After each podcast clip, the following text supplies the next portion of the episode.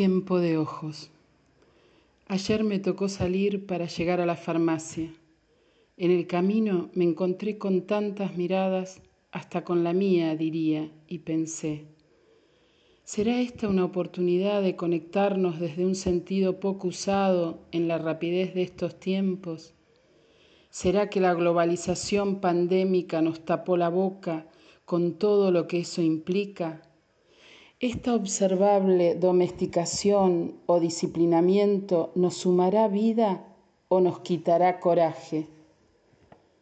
Mientras tanto, solo me guarezco en las miradas y de a poquito incubo palabras.